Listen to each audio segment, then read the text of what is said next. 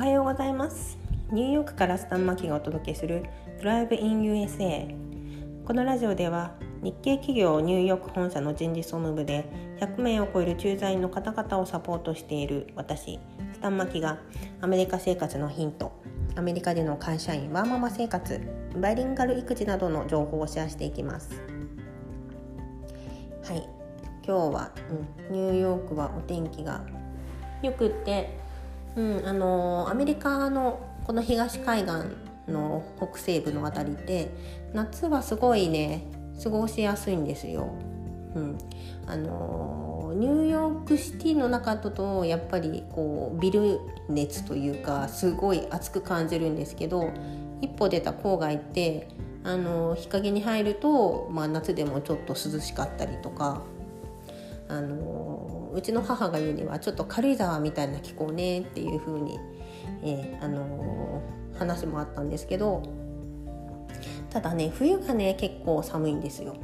雪も降るし積もるし、うんまあ、最近は暖冬でね去年の冬はあんまり雪は降らなかったんですけど、まあ、夏はね今一番1年の中で一番いい季節なのでうん、今日も、うん、あのちょっと自粛生活続いてるんですけどちょっと庭に出てね読書したりとか子供と遊んだりとか今日はしたいなと思ってます。はいえーと、このラジオエピソード44回目になりますけれど今日はアメリカ生活にの必需品えクレジアメリカのクレジットカードについてお話ししたいと思います。日本から日本発行のクレジットカードを持ってきて生活する方も多分いらっしゃると思うんですけどまあ為替の手数料が発生したりあと日本の方であの収入がこういっぱいあれば支払いとか問題ないと思うんですけどこっちでアメリカの方で支払いがこうねこうあすいませんあの支払いというか収入があの発生するのであれば日本に送金しなきゃいけなかったりとか、うんあのまあ、日本発行のクレジットカードだと使えアメリカの中で使えないっていうこともね時々あると思うんですよ。例えば、I うんと、アップルうん、USA のアップルストアってあれってアメリカカードのアメリカ発行のカードしか使えなかったと思うんですけど、うん、そういう場面でやっぱりアメリカのアメリカで生活するんであればそこで発行してされているクレジットカードを持っていた方が便利だと思います。逆に、うん、持ってないと変なシーンって。ごめんなさい。不便なシーンって出てくると思うんですよね。まあ大してないんですけど例えばガソリンスタンドであのガソリンを入れる時にセルフのスタンドだったら自分でクレジットカードを切って、えー、ジップ番号あのアメリカの郵便番号ですねでそれを入れてでこうもうすぐにガソリンが入れられる状況になるんですけど、うん、もしクレジットカードがなかったらそのお店の中に入ってで、まあ、レジの順番を待ちいくら分のガソリンが欲しいと言いでお金を払う。でガソリンを入れる。そう。あそう日本って確かこう先にガソリンを入れてその分をお店の中で払うっていう感じかもしれないんですけどアメリカって逆で先に20ドル分のガソリンを入れますとっていうふうに言ってお金を払うんですよ。でおかあのガソリン入れるんで現金で満タンにしようと思うと結構ちょっとあの大変というかあの一体いくらこのガソリン何ガロン分のガソリンが入るんだろうっていうふうに思うんで、うん、なかなか難しいですね。うん、とかあとスーパーとかお店でクレジットカードしか使えないレジの列っていうのがあったりとか。あとは光熱費を払う時にクレジットカードで今、うん、払うのが主流なんですけどクレジットカードがないと、うん、銀行引き落としはできるのかな？もしくは小切手っていう、まあ、アメリカはまだ個人小切手っていうのがこう使われていてでそこに金額と支払い金額と支払い先自分の名前をサインして封筒に入れて封筒の宛先書いて切手を貼って投函するっていう結構面倒くさい手間が増えます。うん、はい。うん、なのでねやっぱりアメリカのカードあったら便利というか私はもう結構必需品だと思ってます。まあそうは言っても日本からあの来てすぐにアメリカのクレジットカードを発行しようっていうのはちょっとこうハードルのあることでというのはあの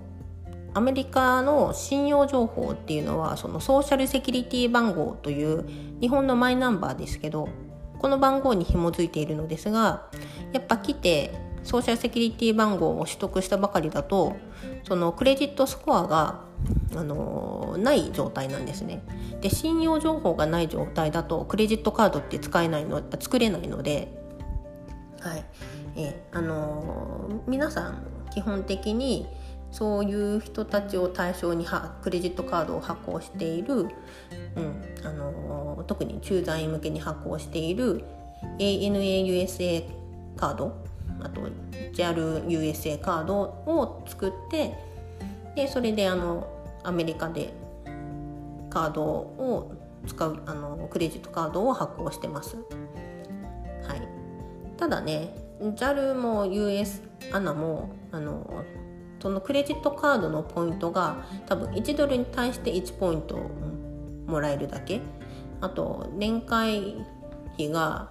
80ドルぐらいかな。まあまあする割にはあのカードのベネフィットっていうのが少ないので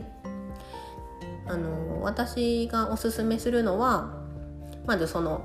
どちらか航空会社のクレジットカードを作ったら自分のクレジットヒストリーっていうのをどんどん築いてでアメリカのね普通のクレジットカード、